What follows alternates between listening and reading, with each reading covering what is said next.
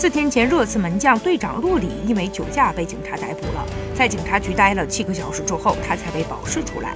此后，他缺席了球队周五的训练课。热刺的主帅波切蒂诺一向极为注重纪律，英媒猜测洛里很有可能缺席对曼联一战，且他的队长袖标也会被剥夺。然而，热刺方面选择了继续力挺洛里，对阵曼联。洛里化身为神，用表现回报了球队的信任。比赛开始之后，洛里和他的队友们全力以赴。